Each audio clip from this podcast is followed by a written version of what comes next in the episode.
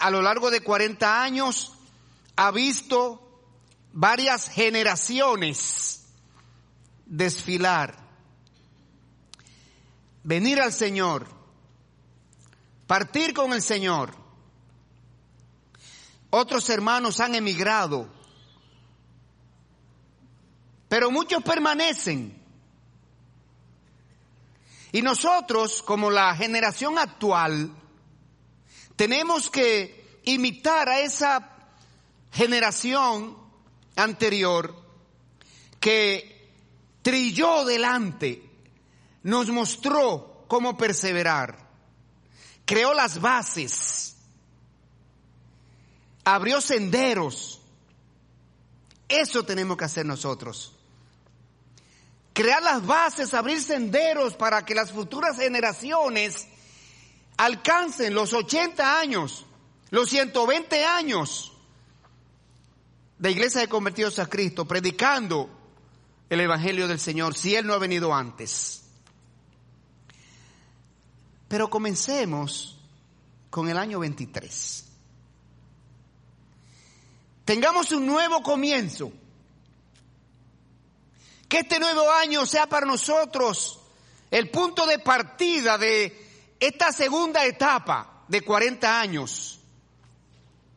De modo que los pastores de esta iglesia deseamos felicidades, éxitos, victoria en todos los ámbitos de su vida. Pero de manera especial, en el área espiritual. Nosotros, los pastores, queremos para esta iglesia un año nuevo en victoria espiritual. Y así se llama este mensaje. Año nuevo en victoria espiritual. Deseamos que durante este año nuevo todos los miembros y visitantes de la iglesia alcancen y se mantengan en victoria espiritual. Quisiéramos definir lo que es la victoria y lo que es una vida viviéndose en victoria. Vamos a orar primero para que encomendemos a nuestro Dios este tiempo. Padre, gracias Señor, por la fidelidad de tu iglesia. Gracias, Señor, por tus bondades para con nosotros. Gracias porque hasta aquí nos ha traído. Gracias, Señor, porque tu mano ha estado ahí siempre. Ebenecer, hasta aquí nos ha conducido.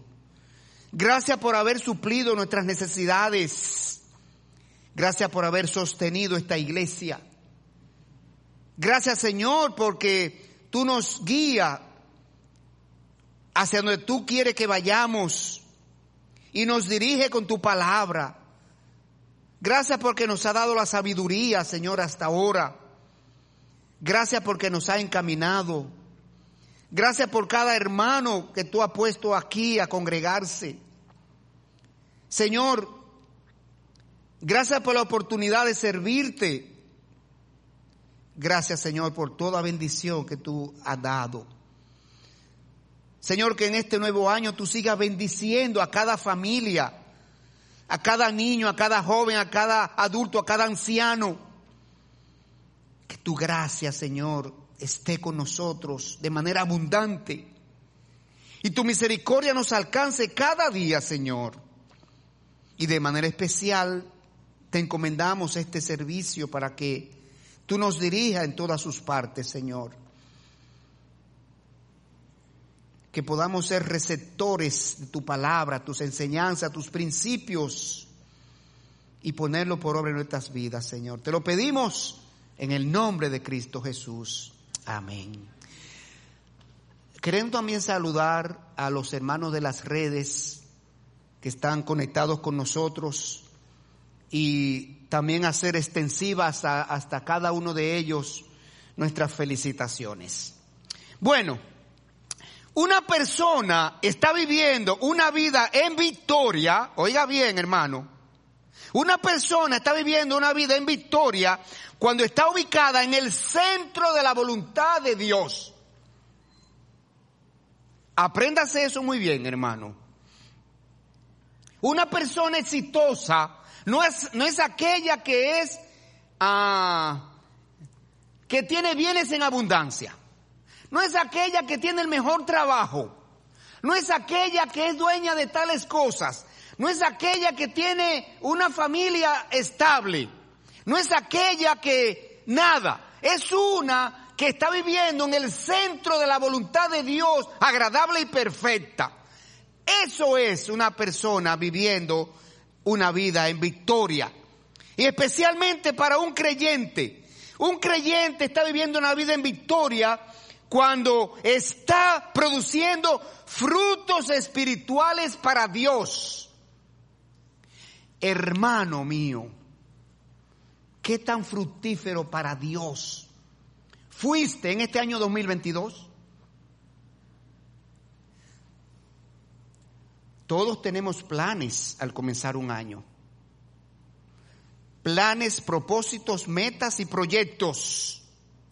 Queremos alcanzar cosas. Queremos lograr cosas que no logramos en el año anterior. Pero necesitamos poner dentro de esos planes ser más fructíferos para Dios. Un cristiano, un creyente está viviendo la vida en victoria cuando está cumpliendo su papel como luz y sal de la tierra. Cuando está iluminando en su entorno a quienes están en tinieblas espiritual. Cuando está cumpliendo la gran comisión. Cuando está influenciando a su alrededor con su buen testimonio que honra y glorifica a Dios con su vida de testimonio.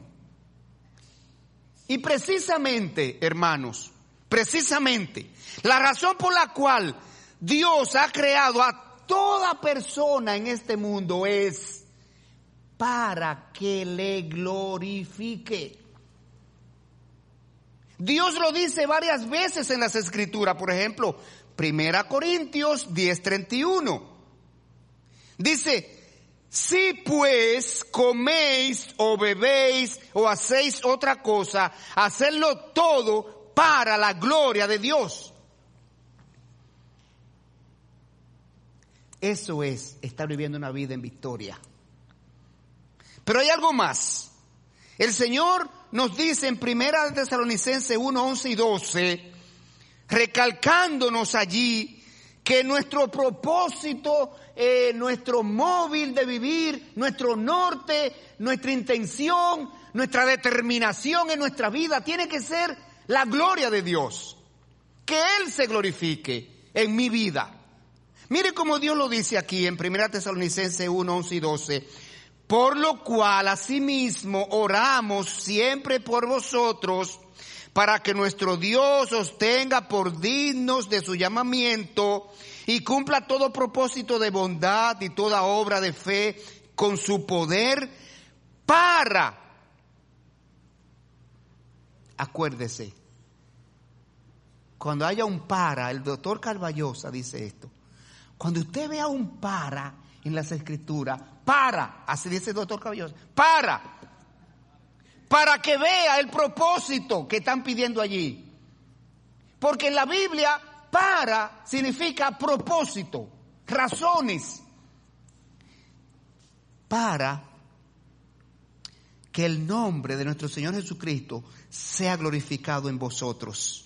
Y vosotros en Él, por la gracia de nuestro Dios y del Señor Jesucristo.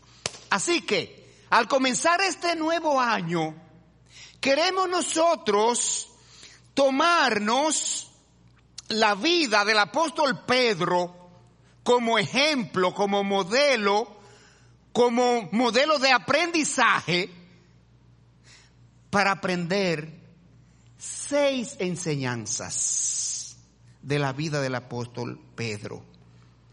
Y hoy vamos a aprender las primeras tres basándonos en el libro de Lucas capítulo 11 vamos a aprender tres enseñanzas que son cómo entrar en la vida de victoria, cómo evitar deslizarnos de la vida de victoria y cómo vencer los enemigos de la vida de victoria.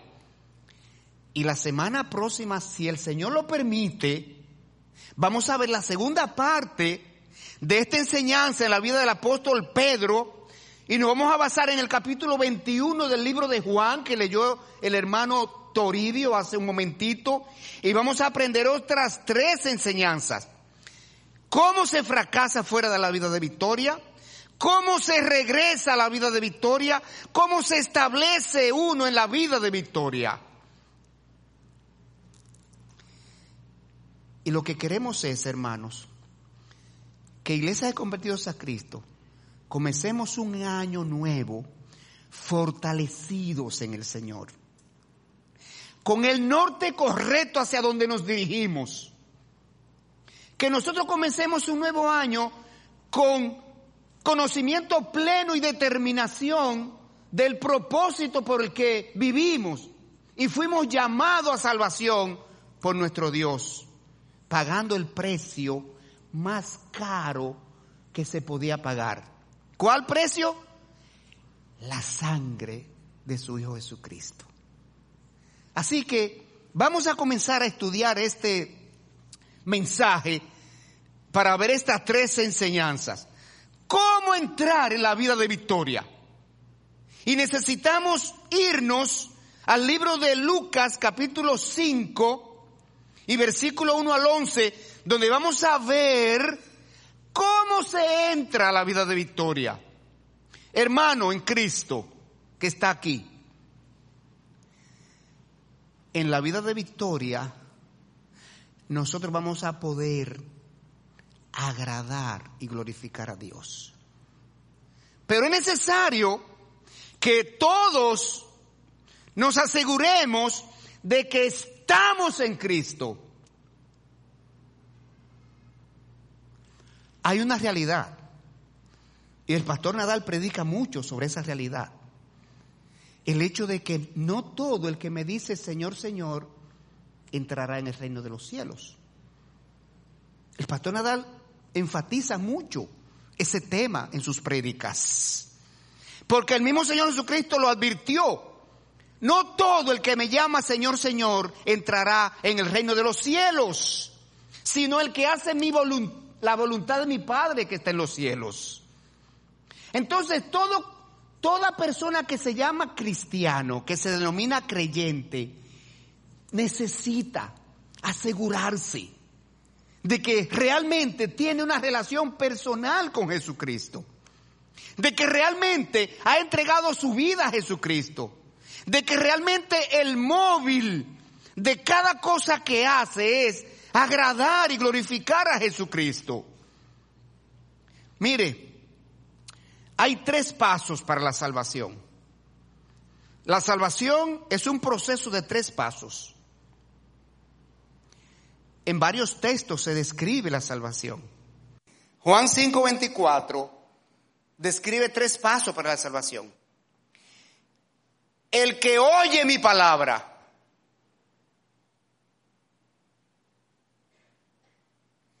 y la cree, tiene vida eterna y no vendrá condenación, mas ha pasado de muerte a vida desarrolla fe en Jesucristo. Entonces, eso pasó con el apóstol Pedro. Y vamos a ver el punto uno de este mensaje, precisamente viendo cómo se convirtió Pedro, cómo entró Pedro a la vida en victoria, cómo Pedro vino al Señor. Paso uno, interesándose en la palabra de Dios. Y queremos que Iglesia Convertidos a Cristo este año esté más interesada en la palabra de Dios. Tengamos más interacción, más relación con la palabra de Dios. Estudiemos más la palabra de Dios. El miércoles próximo, próximo comienza nuestro instituto bíblico. ¿Cuáles están ya inscritos en la materia que van a tomar en este año 2023? ¿Usted ve? 1, 2, 3, 4, 5, 6, 7, 8, 9, 10. 10. ¿Alguien más levantó la mano después de 10? Iglesia convertidos a Cristo, ¿somos cuántos miembros, Pilar? 260. ¿Cuánto estamos para estudiar? Aquí habemos 10. ¿Usted ve? El Instituto Bíblico tiene como, como 30 estudiantes. De 30 a 40. El 15%, no más de ahí. No puede ser, hermanos. No puede ser. Tenemos que estudiar más la palabra de Dios. Necesitamos conocer más al Señor Jesucristo. ¿Saben por qué? Porque Dios dijo que creciendo en el conocimiento del Señor Jesucristo no caeréis jamás. Entonces el paso uno es interesarse en la palabra de Dios. Mire, vaya Lucas capítulo 5 y versículo 1. Una mañana, después que Simón Pedro amaneció pescando, se quedó en la playa para oír la palabra de Dios. El apóstol Pablo desarrolló deseo, interés, puso, eh, se esforzó para oír la palabra de Dios. ¿Sabe por qué? Es el paso uno para ser salvo. ¿Qué dice, qué dice el libro de Romanos 10, 17? Romanos 10, 17. Así que la fe es por el oír y el oír la palabra de Dios. La palabra de Dios tiene que ser lo primero que nosotros eh, recibamos para llegar a ser salvos. Porque en la palabra de Dios es que está revelado el plan de Dios para salvación, la manera para ser salvo el camino para ser salvo, que es Jesucristo. Mire aquí entonces, Lucas 5, 1, 3. Aquí está el apóstol Pedro y su primera relación con el Señor fue así. Aconteció que estando Jesús junto al lago de Genezaret, el gentío se agolpaba sobre él para oír la palabra de Dios, para oír la palabra de Dios.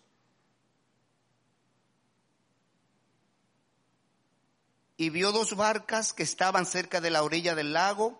Y los pescadores, habiendo descendido de ellas, lavaban sus redes y entrando en una de aquella barca, la cual era de Simón, le rogó que la apartase de tierra un poco y sentándose enseñaba desde la barca a la multitud. El apóstol eh, Pedro, no era apóstol todavía, Pedro, Simón Pedro aquí, en este momento, había, había pescado toda la noche, cansado, agotado, hambriento, sudoroso. ¿Qué más? No había pescado nada ese día, frustrado. ¿Sabe qué? Estuvo dispuesto a quedarse. Era su momento de ir a dormir y a comer y a descansar. Pero él se quedó allí para oír la palabra de Dios. Hermanos, convertidos a Cristo necesita este año 2023 ser más fiel a los cultos de adoración. Necesitamos este año ser más fieles a congregarnos ¿Saben por qué? Porque es un pecado no congregarse. No lo digo yo. Hebreos 10, 25. No dejando de congregarse como algunos tienen por mala costumbre, digo, por costumbre. Es un pecado dejar de congregarse. No, yo estoy muy cansado. No, yo tengo que ir a ver a Fula, a mi familia. Tengo que ir a visitar a Perencejo. tengo que hacer tal diligencia, tengo que ver un partido de X deporte. No, yo tengo que, yo, yo lo voy a ver por internet.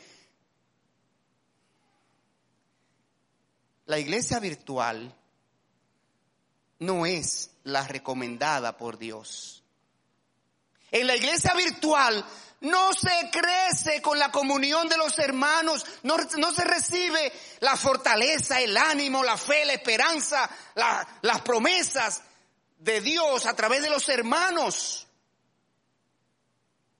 Dejemos la iglesia virtual atrás. La virtualidad es para cuando usted esté enfermo, imposibilitado físicamente de venir a congregarse.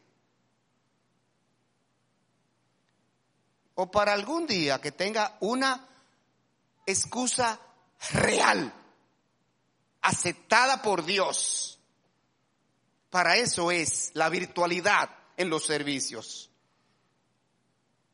Bueno, segundo paso que dio el apóstol, que dio Pedro para la salvación aquí. Puso toda su confianza en Jesucristo. Mire el versículo 6. Estamos en Lucas 5 puso toda su confianza en Jesucristo. Cuando terminó de hablar, dijo a Simón, boga mar adentro y echa vuestras redes para pescar. Respondiendo Simón le dijo, maestro, toda la noche hemos estado trabajando y nada hemos pescado, más en tu palabra echaré la red. Y habiéndolo hecho, encerraron gran cantidad de peces y su red se rompía. Dice aquí, más en tu palabra echaré la red. ¿Qué hizo Pedro allí? Rompió su orgullo. Pedro allí puso a un lado su método, su confianza en sí mismo y confió en Jesús. Confió en Jesús hemos de confiar cada día más en Jesús. Para ser salvo hay que dar ese segundo paso, confiar en Jesús. Y mire lo que vino cuando confió en Jesús. Ahora, en el versículo que sigue, eh, Jesús entró en su barca y tuvo una relación personal con él. Lo condujo a una gran pesca. Y cuando lo condujo a una gran pesca, el apóstol allí, Pedro, entendió que estaba frente al Hijo de Dios, reconoció y confesó sus pecados. Mire el texto, versículo 8.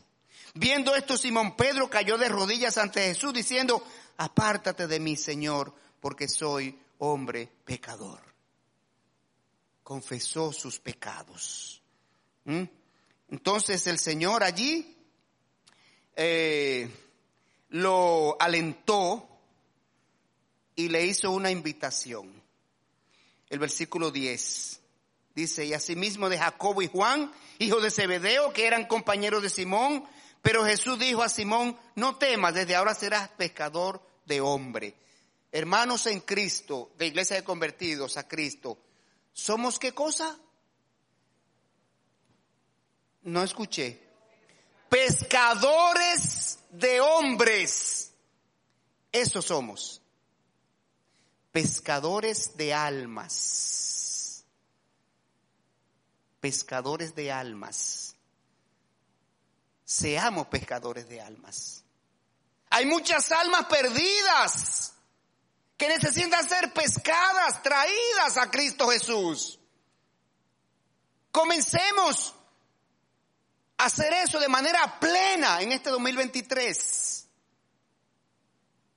Pero mire tercer paso que da, el, eh, que da Pedro aquí para entrar en la vida cristiana. Entregó su vida a Jesucristo. El versículo 11 y último del texto que hemos tomado como base dice, y cuando trajeron a tierra las barcas, dejándolo todo, le siguieron. Aquí el apóstol, aquí Pedro entregó su vida a Jesucristo en este año 2023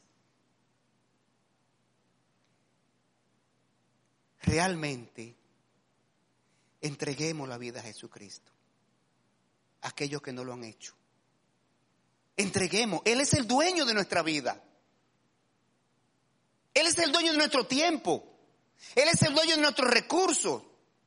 Él es el dueño del todo. Pedro siguió a Jesucristo, aceptó la propuesta de convertirse en pescador de almas en lugar de peces. Pedro entró en los planes y propósitos de Dios. Siguió a Jesucristo para ser uno de sus discípulos y luego ser seleccionado como uno de los apóstoles.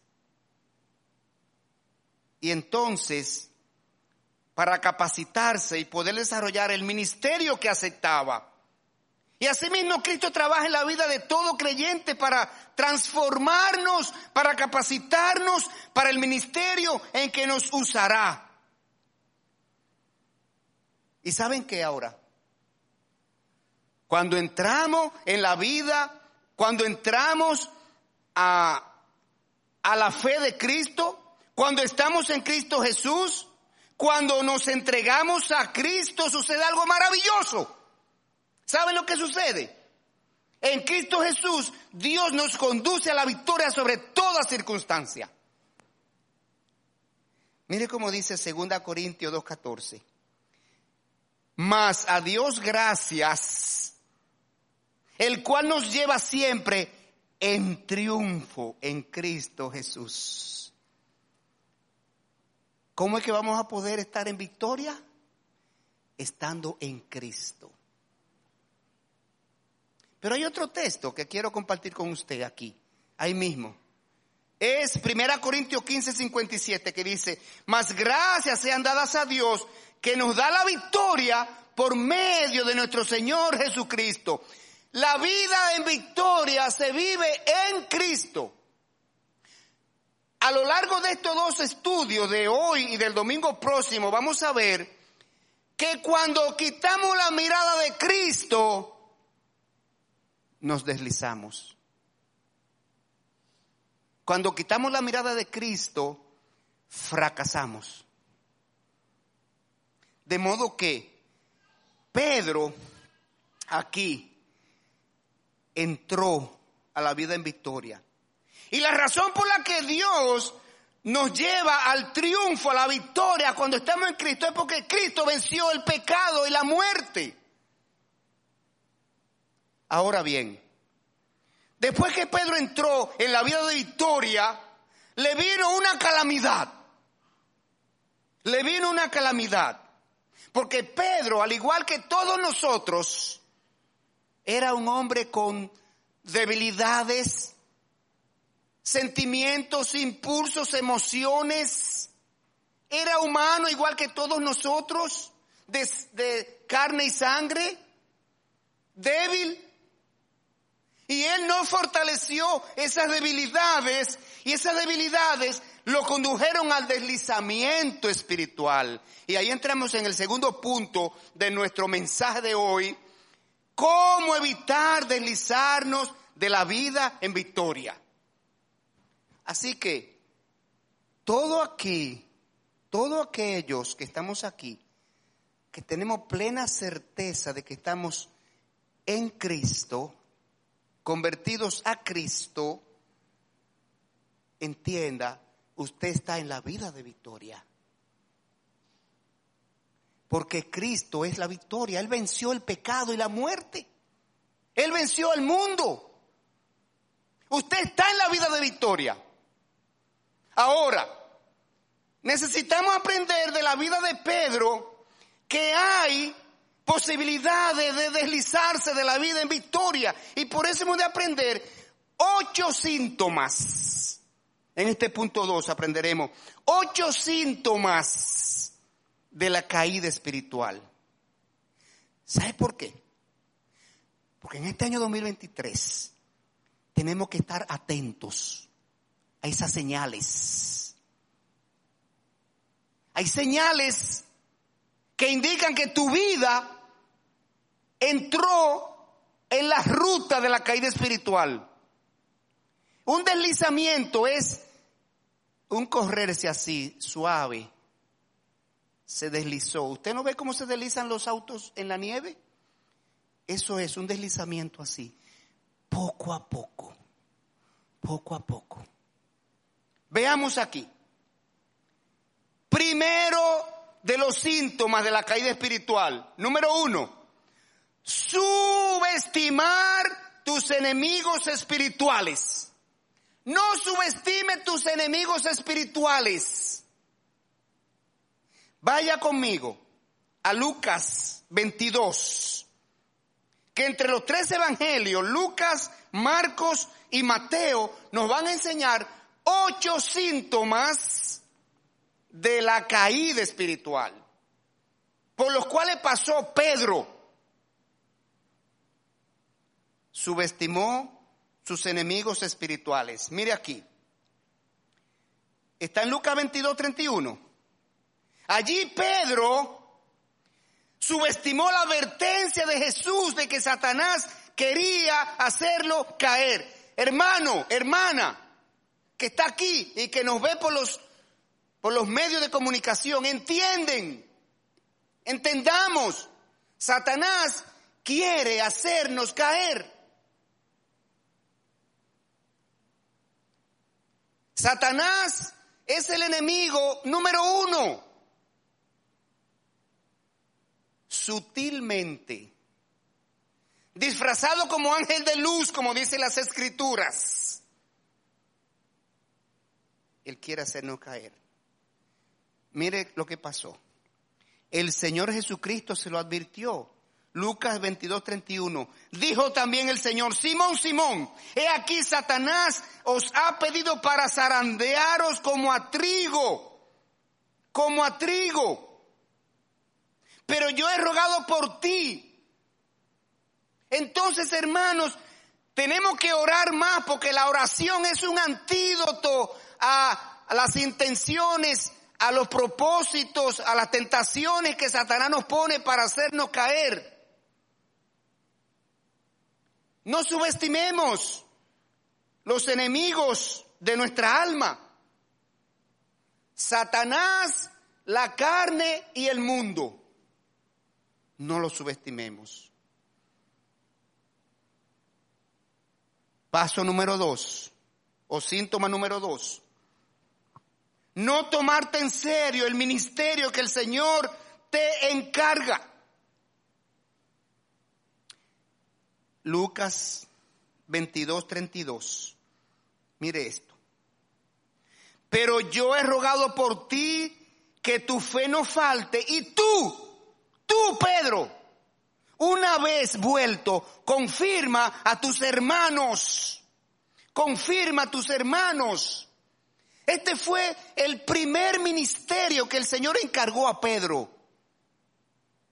El Señor sabía que cuando él fuera apresado y fuera llevado a los interrogatorios y fuera sometido al proceso de crucifixión y muerte sobre la cruz, los discípulos se iban a dispersar, los discípulos se iban a atemorizar, los discípulos se iban a decepcionar, los discípulos se iban a enfriar, los discípulos se iban a esconder. Y él le dijo, Pedro, tú, tú, Pedro, oye lo que tú vas a hacer confirma a tus hermanos. Ese es un ministerio de todos nosotros. Hermanos, en este año 2023 tengamos la lista de miembros a mano. Mire, Pilar la envía. Todo el que quiere una lista de miembros, Pilar la envía.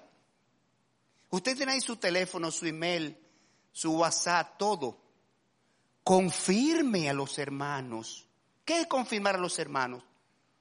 Alentarlo, animarlo, fortalecerlo, reanimarlo, fortalecerle la fe, traerlo con usted a la iglesia cuando se están enfriando, ir a visitarlo, saber de ellos, orar con ellos, orar por ellos. Eso es fortalecer, recordarle las promesas de Dios, recordarle eh, la esperanza que tenemos, la esperanza gloriosa en los cielos. Cuando el Señor trata el, el texto de Primera Tesalonicense 4:13 y habla sobre, sobre la venida del Señor y la maravillosa noticia de que seremos arrebatados y transformados y recibidos por el Señor en las nubes, Él termina diciendo, alentaos unos a otros con estas palabras.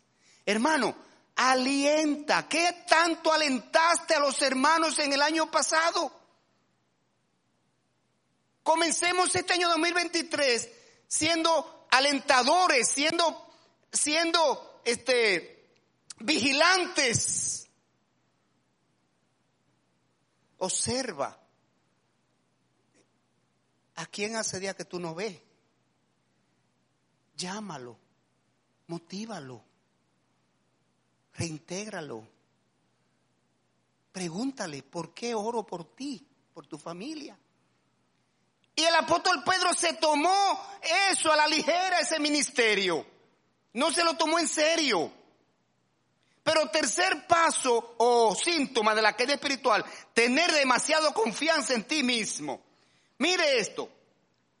El Señor le dijo a Pedro, Pedro, Satanás te ha pedido para hacerte caer, para zarandearos. Pero yo oré para que tu fe no falte.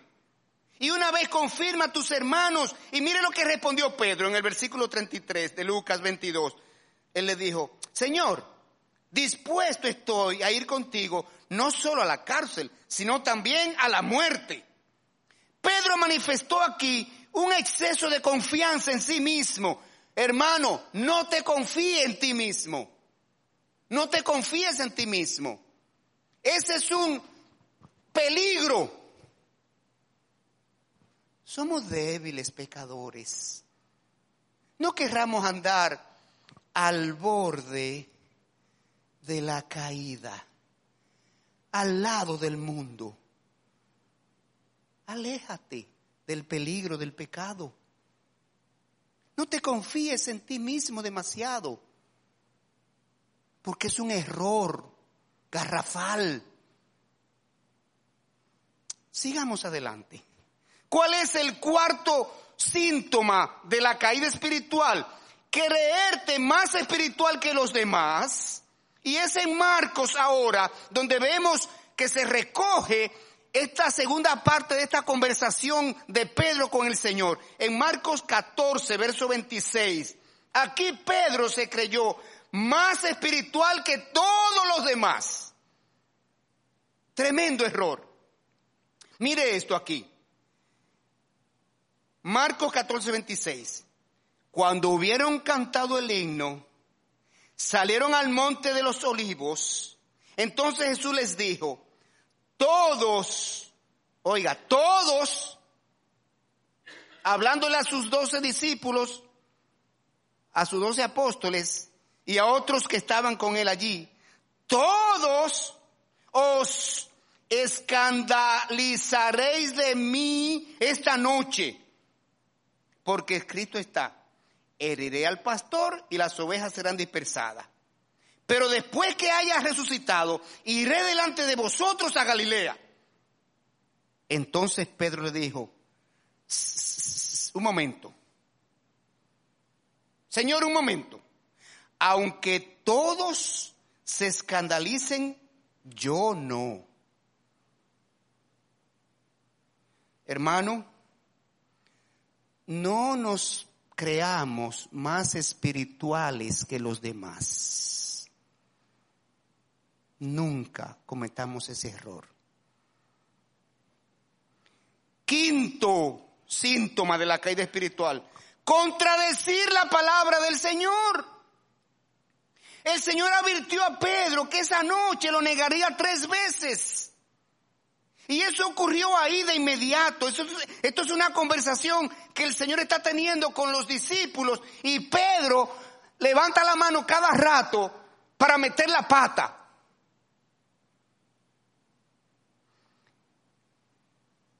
El Señor advirtió al Pedro que esa noche lo, lo negaría tres veces. Sin embargo, Pedro contradijo esa palabra del Señor. Mire el versículo 31. Está en Marco 14 conmigo versículo 30, le dijo Jesús, de cierto te digo que tú, tú Pedro, a ti Pedro, el que dice que tú no te vas a escandalizar de mí, a ti te digo, en esta noche, antes que el gallo haya cantado dos veces, me negará tres veces. Pero mire cómo Pedro respondió. Mas él con mayor insistencia decía, si me fuere necesario morir contigo, no te negaré. Hermanos, no podemos contradecir la palabra de Dios. La palabra de Dios es nuestra guía de fe y práctica. La palabra de Dios es nuestra constitución de la república. La palabra de Dios es la sabiduría de Dios para guiarnos. Lámpara es a mis pies tu palabra y lumbreras a mi camino. Caminemos con ella, iluminando cada paso que vamos a dar, así como un foco en la oscuridad que nos va guiando y dirigiendo para no pisar algo que nos pueda hacer caer. Nunca contradiga la palabra de Dios. Obedézcala en su vida. Vamos a seguir adelante. ¿En qué número vamos? Para el número 6. Sexta. Ah, Sexto síntoma de la caída espiritual, descuidar la oración y la comunión con Dios. Mire esto. Jesús en su humanidad, al acercarse su apresamiento y, y su inicio del proceso de la semana de pasión, en su humanidad, Él se sintió angustiado por los sufrimientos de la cruz. Y por esa razón invitó a Pedro a orar para que se fortalecieran juntos. Mire, esto es en Mateo que se, que se recoge, en Mateo 26, 37. Allí dice, Mateo 26, 37, y tomando a Pedro y a los dos hijos de Zebedeo, comenzó a entristecerse y a angustiarse en gran manera. Entonces Jesús les dijo, mire, qué privilegio tuvo Pedro con los otros dos discípulos del círculo íntimo, eh, Juan y Jacobo. Mire qué privilegio. Jesús le descubrió su alma. Y le dijo, estoy angustiado. Mire cómo él le dijo allí. Le dijo, mi alma está muy triste hasta la muerte. Quedaos aquí y velad conmigo. Y yendo un poco adelante se postró sobre su rostro, orando y diciendo, Padre mío, si es posible pasa de mí esta copa, pero no se haga como yo quiero, sino como tú. Y vino luego a su discípulo y los halló durmiendo. Y dijo a Pedro, ¿así que no has podido velar conmigo una hora? Velad y orad para que no entréis en tentación. Hermanos, el Señor Usted ve cuando nosotros estamos aquí en, el miércoles de oración, que decimos, vamos a orar ahora en pequeños grupos, y usted selecciona a un hermano para orar. El Señor seleccionó a Pedro, a Pedro, para que orara con él, para que se fortalecieran juntos. Y desde que el Señor comenzó a orar, Pedro, ¿qué hizo? Se durmió. Cuando estamos rumbo a la caída espiritual, mire, preferimos dormir que orar. Observemos eso. Observe eso en su vida, hermano. ¿Qué tan dado eres para dormir y qué tan poco dado para orar? Pero el séptimo síntoma es negar al Señor. Como Pedro no se fortaleció en el Señor, cuando llegó el momento de la verdad, no fue capaz de identificarse con el Señor. Mire, cuando apresaron a Jesús y lo llevaron al patio del sumo sacerdote, le preguntaron a Pedro si lo conocía y él tres veces dijo que no. Negó al Señor tres veces. Tres veces. Hermano en Cristo, en este año 2022, ¿cuántas veces negaste al Señor? Negamos al Señor cuando no le hablamos a los incrédulos que están a mi alrededor sobre Jesús y el Evangelio. Negamos al Señor cuando cometemos un pecado. Negamos al Señor cuando desobedecemos su palabra. Negamos al Señor cuando no damos un testimonio que le glorifique y le honre a Él delante de los demás. Negamos al Señor cuando nosotros no actuamos de la manera como Él espera que actuemos. Tenemos que proponernos no negar al Señor. ¿Qué pasó ahora aquí? El octavo paso, octavo síntoma. Ahora Pedro reconoció que había fallado a Jesús por haberlo negado tres veces. Él en arrepentimiento confesó su pecado, pero en su próximo paso se portó como un creyente fracasado. Cuando negamos al Señor, el Espíritu Santo nos lo hace saber y nos damos cuenta que hemos negado al Señor. Y sabe entonces lo que se produce cuando uno pasa por ese proceso de síntomas de caída espiritual y termina deslizado, negando al Señor, sabe lo que viene a nuestra mente, sabe lo que pasa con nosotros, volvemos a la vieja vida. Y hay muchos creyentes que han vuelto a la vieja vida y muchos creyentes están en la vieja vida. Eso pasó con Pedro. Mire aquí, vaya Juan 21 ahora.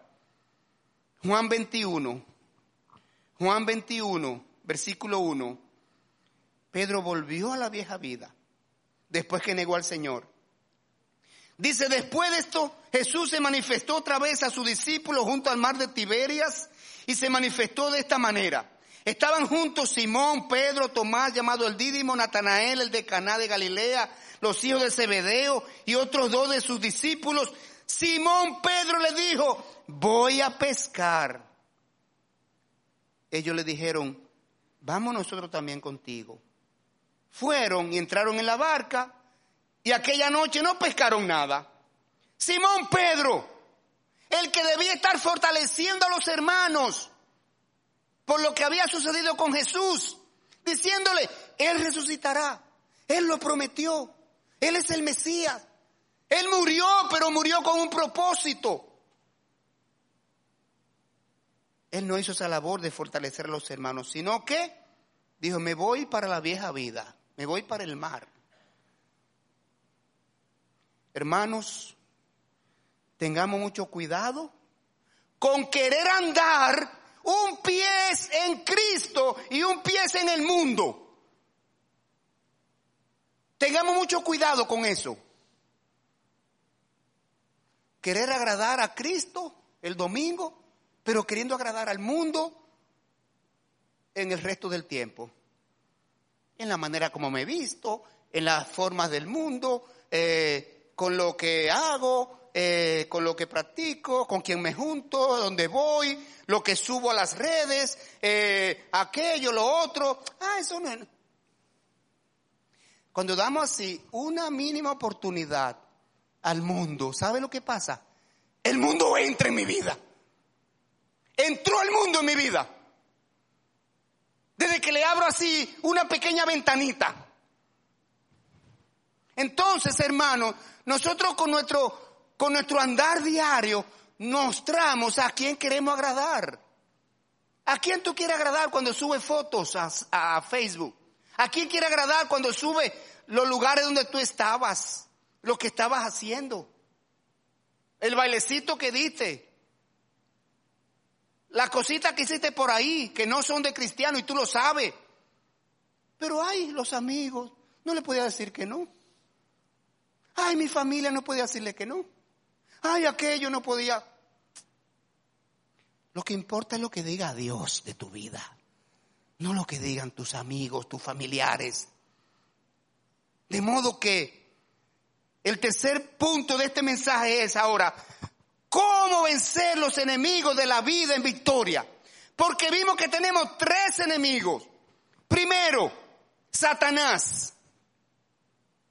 Satanás está definido en la Biblia como el enemigo de nuestra alma.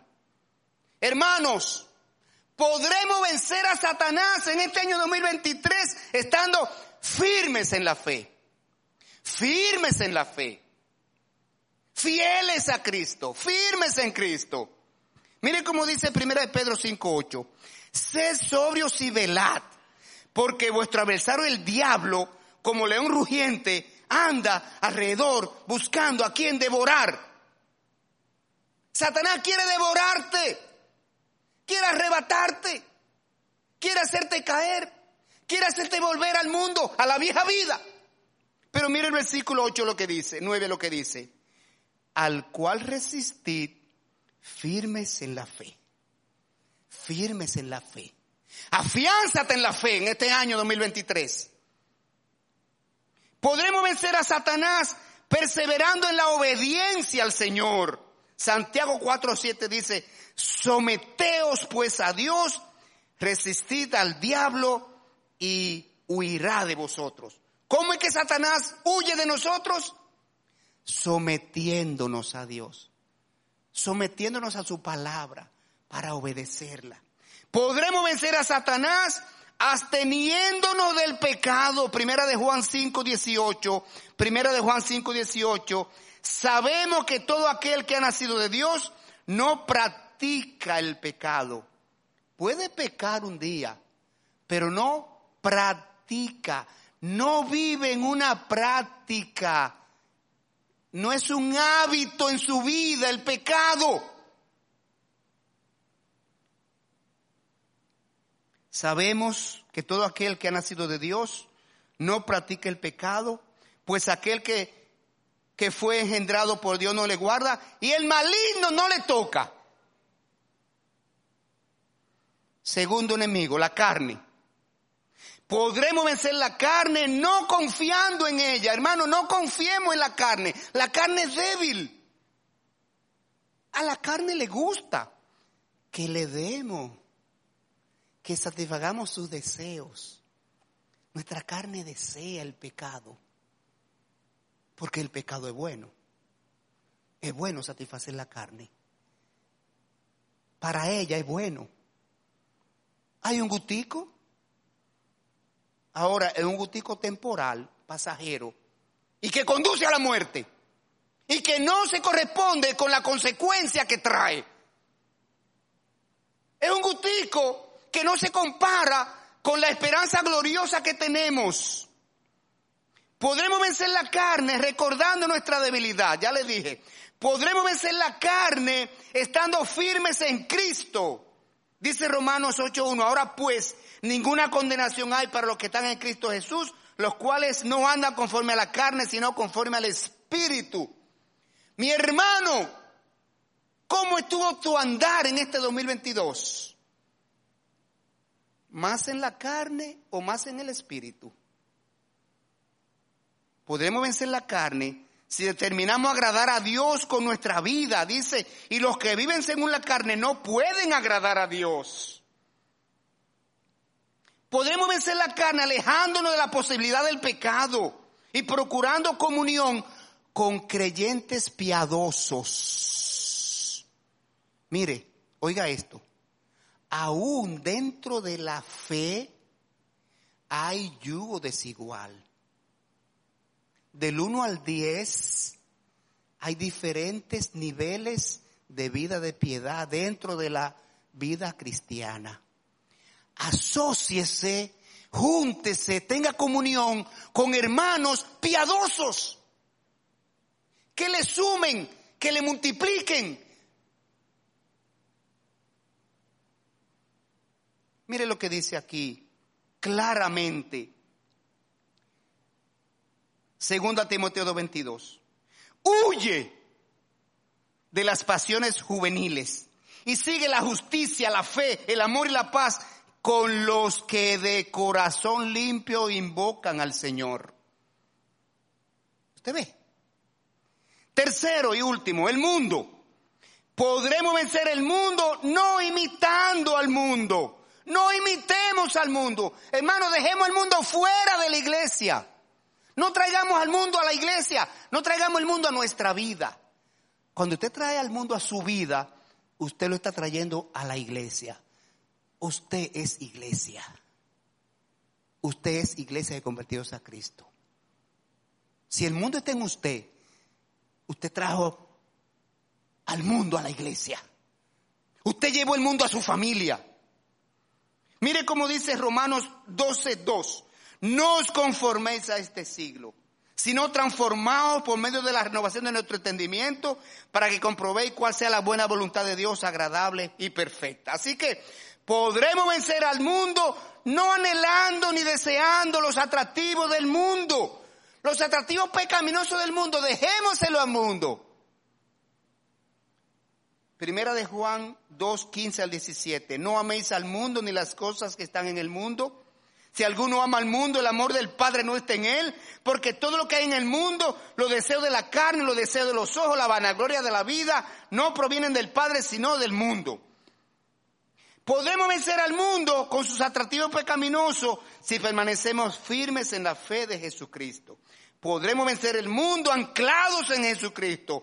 Podremos vencer al mundo amparados en el poder del Señor. Filipenses 4:13. A que todos se lo saben. Todo lo puedo en Cristo que me fortalece. Wow. Hermanos, concluyendo y aplicando a nuestra vida este mensaje, en este próximo año nos mantendremos haciendo cuatro cosas que Dios recomienda para no deslizarnos de la vida en victoria. Primero, nunca pensemos que estamos demasiado firmes. ¿Quiénes son los que caen? Uno que estaba de pie, ese que cae. El que está caído no necesita caerse otra vez, ya está caído. No se crea demasiado firme para caer. Todos podemos caer. Primera Corintios 10, 12 dice, así que el que piensa estar firme, mire que no caiga. Todos somos candidatos a caer.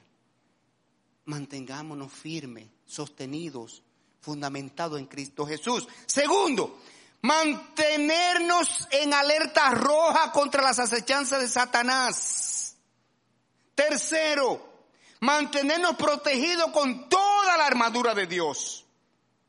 Por lo demás, hermanos, dice Efesios 6:10, fortaleceos en el Señor y en el poder de sus fuerzas, vestido de toda la armadura de Dios para que podáis resistir y estar firmes contra las acechanzas del diablo. Cuatro, tomar en serio la palabra de Dios para obedecerla, dice Hebreo 2.1. Por tanto, es necesario que con más diligencia atendamos a las cosas que hemos oído, no sea que nos deslicemos. atendamos las cosas que hemos oído. Usted conoce mucha Biblia. Atienda las cosas que ha oído y aprendido. Y por último, no dejando de crecer en sentido espiritual.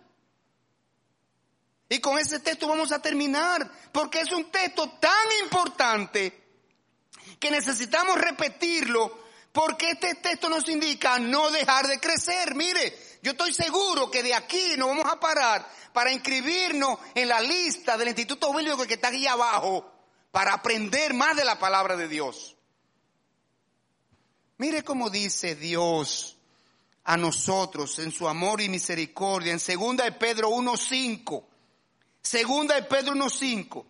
Vosotros también poniendo toda diligencia, toda diligencia por esto mismo añadid, sumar, agregar a vuestra fe virtud, a la virtud conocimiento, al conocimiento dominio propio, al dominio propio paciencia, a la paciencia piedad, a la piedad afecto fraternal, al afecto fraternal amor, porque, y aquí está, causa y consecuencia, la ley de causa y consecuencia, porque si estas cosas están en vosotros y abundan, no os dejarán estar ociosos ni sin fruto en cuanto al conocimiento de nuestro Señor Jesucristo, pero el que no tiene estas cosas tiene la vista muy corta, es ciego, habiendo olvidado la purificación de sus antiguos pecados.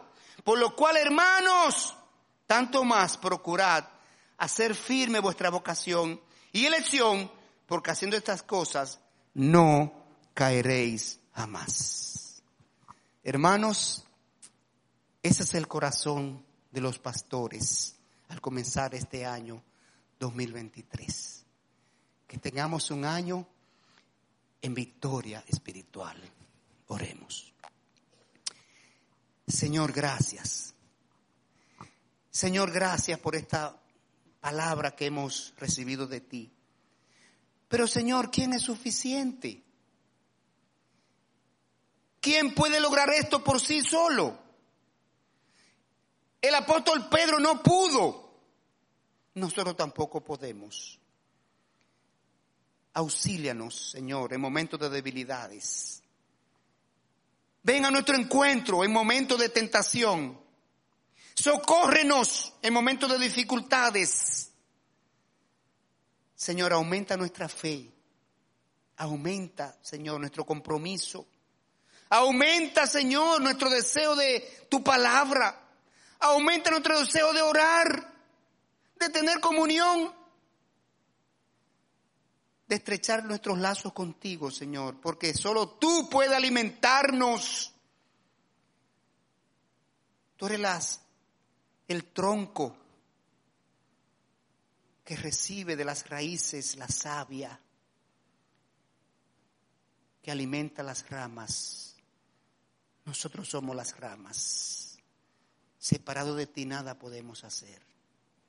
Ayúdanos, Señor, a mantenernos firmemente pegados a ti como nuestra base, nuestro fundamento espiritual.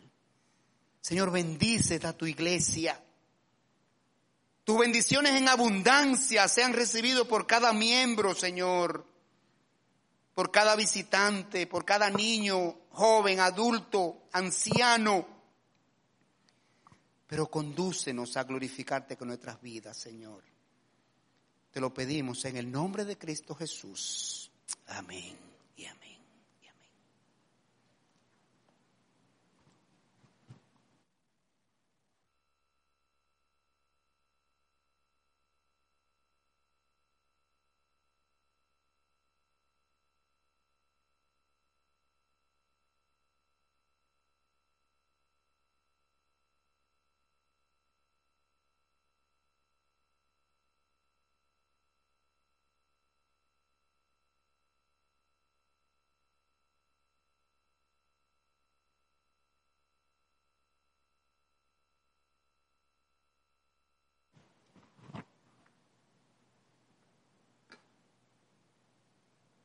Buenas, que el Señor nos siga bendiciendo, dando gracias a nuestro Dios por este tiempo. Dios glorioso, Dios fiel, Dios justo. Gracias, Padre, por este nuevo año. Ayúdanos, Señor, a ser cada día mejor para ti, Señor. Sabemos que con tu ayuda podemos, Padre. Quita de nuestro yo y llénanos más de ti, Padre. Permite, Señor, que podamos serte fiel hasta tu venida. Bendice, Padre, estas ofrendas y que toda gloria siempre sea para ti. En Cristo Jesús. Amén.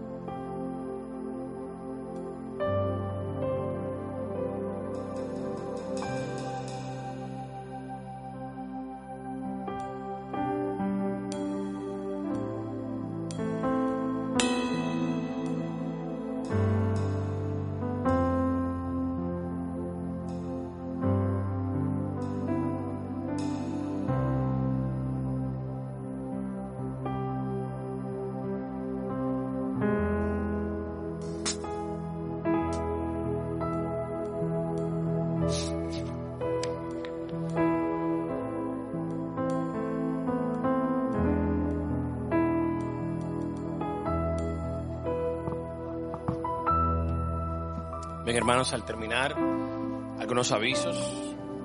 Recordemos que el miércoles 4 de enero, este próximo miércoles, nos, no habrá reunión, no habrá culto de oración. Les recomendamos e instamos eh, como iglesia que oremos desde nuestras casas Si usted tiene la oportunidad de juntarse con otro hermano, con otro amigo, hágalo y podemos orar desde nuestras casas. Ustedes ya conocen la razón por la que este miércoles no habrá servicio aquí. Eh, recuerden que tenemos en pizarra de boletines las materias bíblicas que se estarán impartiendo en el Instituto Bíblico, que comenzará a partir del miércoles 11. Eh, escoja la que desee y anótese en la pizarra. El campamento general, día 20, 21, 20, 21 y 22 de enero en Palabra de Vida Baní. Anótese en la pizarra de boletines. Es importante también, si te tuviera que dijera, que vaya pagando también. Es decir, anótese y vaya pagando.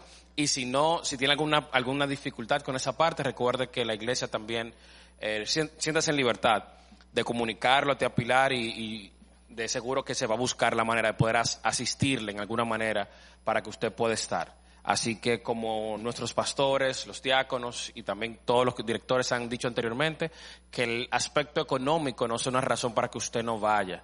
Así que si hay alguna manera en que se le pueda ayudar, por favor, no tenga vergüenza y acérquese a la hermana Tía Pilar y déjele saber para ver de qué manera se le puede ayudar. Sí, también recordar la conferencia de matrimonio del 16 al 18 de junio. Deben anotarse ya en la pizarra los boletines y pueden ir comenzando a planificar las maneras de pago. Audiciones para el coro a partir del martes 17 del 2023 a las 6 pm.